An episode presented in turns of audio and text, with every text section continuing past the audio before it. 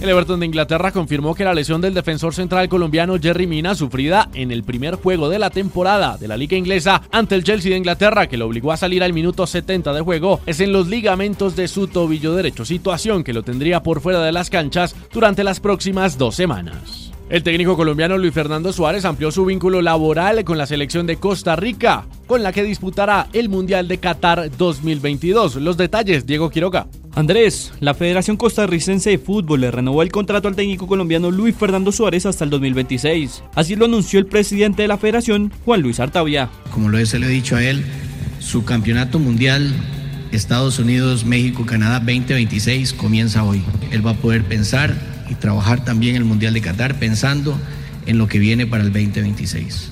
Ante este anuncio, Luis Fernando Suárez, que consiguió la clasificación al Mundial de Qatar en el repechaje, respondió. Me siento bien porque este es un país hermoso, voy a vivir un país eh, que vale la pena vivirlo. Después me siento bien porque el respaldo de un grupo tan humano como el que tengo, de los jugadores, y después me siento bien porque tengo un amigo respaldándome. Esa es una situación que para mí es fácil decirlo, porque en realidad lo siento así.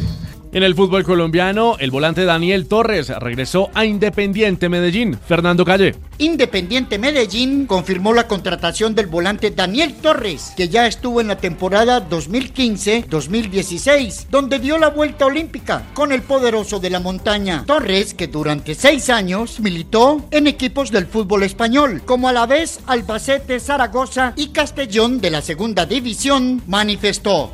Hola poderosos, ¿cómo estamos? Espero todos muy bien, igual de felices que yo, porque estoy en casa. Un abrazo para todos, el Señor les bendiga y nos vemos pronto. Daniel Torres, 32 años, segunda contratación del cuadro que dirige David González al lado de Cristian Marrugo, firmó con el Roco Paisa hasta diciembre de 2023.